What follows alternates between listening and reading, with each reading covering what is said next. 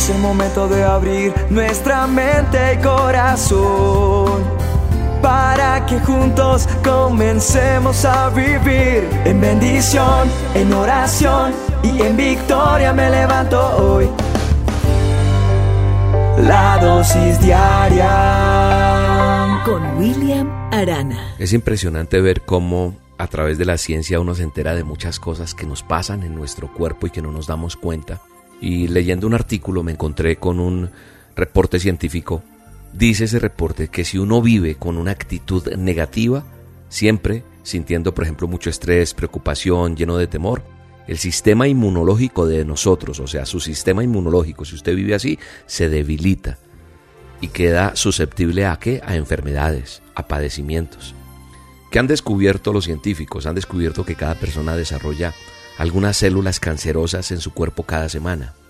Nosotros, cualquiera de nosotros, desarrollamos células cancerígenas cada semana. Pero lo tremendo de aquí, de este estudio, es que el sistema inmunológico que Dios creó en nosotros, el que nos dio, tenemos células que se llaman células erradicadoras, o sea, atacan a esas células cancerígenas, a esas células malas y las acaban. Estas células tienen ese diseño creado específicamente para hacer esto. Y hay estudios que han demostrado que el temor, la preocupación, la ansiedad, el estrés y otro tipo de emociones negativas debilitan, así como te estoy diciendo, literalmente esas células erradicadoras. O sea, no tienen fuerza para atacar a esas células malas. En otras palabras, si usted pasa su vida estando siempre estresada, estresado, va a debilitar ese sistema inmunológico que Dios creó y será más susceptible a las enfermedades, a los padecimientos.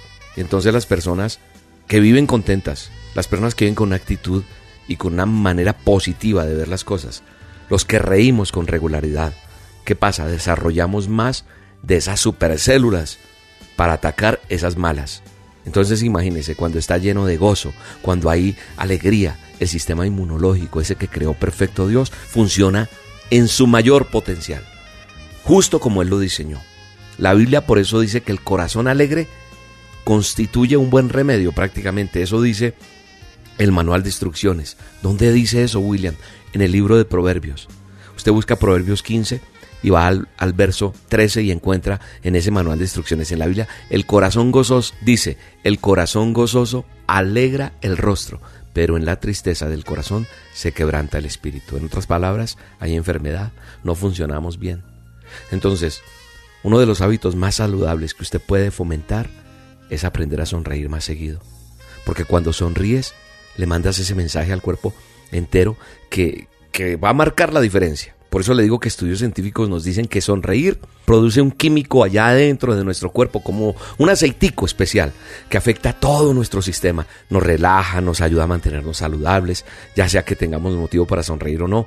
Usted decide sonreír o no. Yo creo que muchas personas les pasan como a ese niño que se acercó a esa persona que estaba sonriendo todo el tiempo y todo serio el niño le dice, ¿usted por qué se sonríe siempre? ¿Qué le pasa a usted? Y dice, pues porque a mí me gusta sonreír porque soy alegre. Tú no sonríes, niño, solo cuando me como un helado.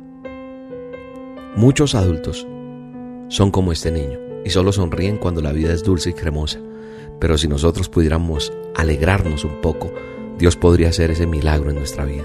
Hay que aprender a reír, hay que dejar de estar tan estresados y amargados, porque esa actitud relajada no solo va a alargar su vida, sino que hará mucho más agradable su entorno, su vida.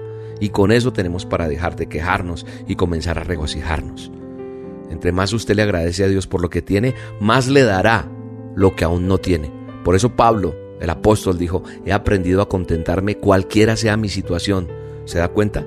Pablo tuvo que aprender a estar contento así, como también aprendió a estar lleno de gozo, aún en la tribulación.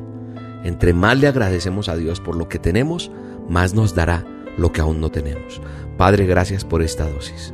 Gracias por tu palabra. Hoy te pido me enseñes a sonreír. No quiero fruncir más mi ceño. Quiero estar alegre, quiero estar gozoso en toda situación, en todo momento. Aprender que tú me has diseñado con alegría, con gozo, con creatividad que tú quieres que yo sea una persona alegre, que tu palabra me dice que en ese rostro yo voy a tener la plenitud de gozo, que tú me dices que mi alegría constituye un buen remedio para mi vida. El corazón alegre lo quiero tener a partir de hoy. Infunde alegría en el nombre de Jesús en este momento en las personas. En el nombre de Jesús te mando un abrazo y te bendigo.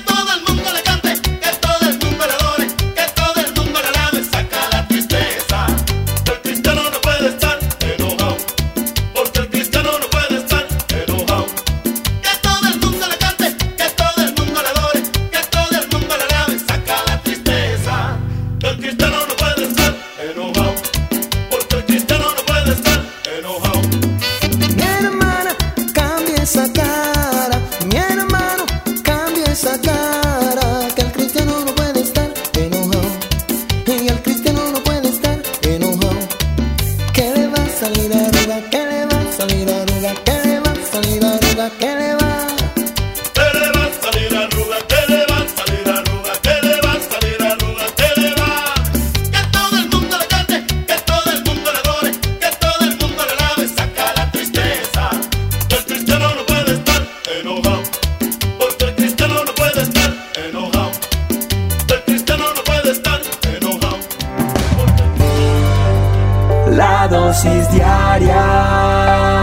Con William Arana.